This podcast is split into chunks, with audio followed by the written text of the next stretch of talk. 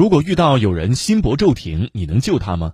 在郑州市有这样一群志愿者，致力于教会更多人心肺复苏技能，并且教会民众如何在救人过程中保障自身权益。他们就是郑州市红十字法律工作志愿服务队。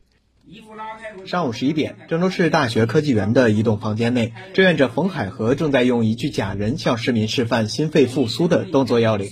讲解过程中，冯海河还向大家讲解救人过程中如何留取证据，避免不必要的纠纷。冯海河，我们给大家讲心肺复苏和法律保障知识讲座，让大家会学会急救知识，敢于去救人。然后我们还要会利用法律保障知识来保证我们自身的权益，打消民众的顾虑，让百分之一百的人都敢于去做个救人的英雄。这是我们所追求的。救人前打开手机录像，救人过程中大声寻求群众帮助，拨打幺二零拦截。过往车辆等行为是保护自身的重要环节。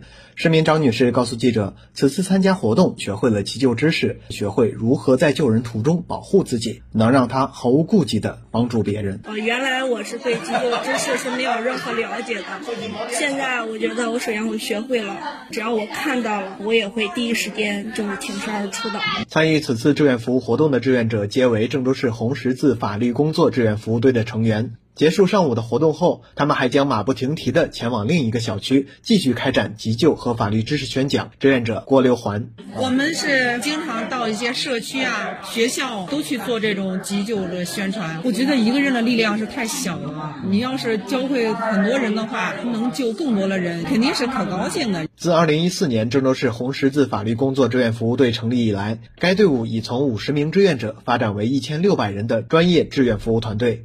队长冯海河表示，志愿者们在帮助他人的过程中，也吸引了越来越多的人加入，传递这份正能量。这就是志愿服务的意义所在。对大家伙儿这种真真切切的帮助他人的志愿服务，大家还是很乐意去参与的。我们觉得这个社会正在变得越来越好，让我们更多的人加入到全心全意为人民服务的这种志愿者服务当中去。我们为他人，也是他人帮我们。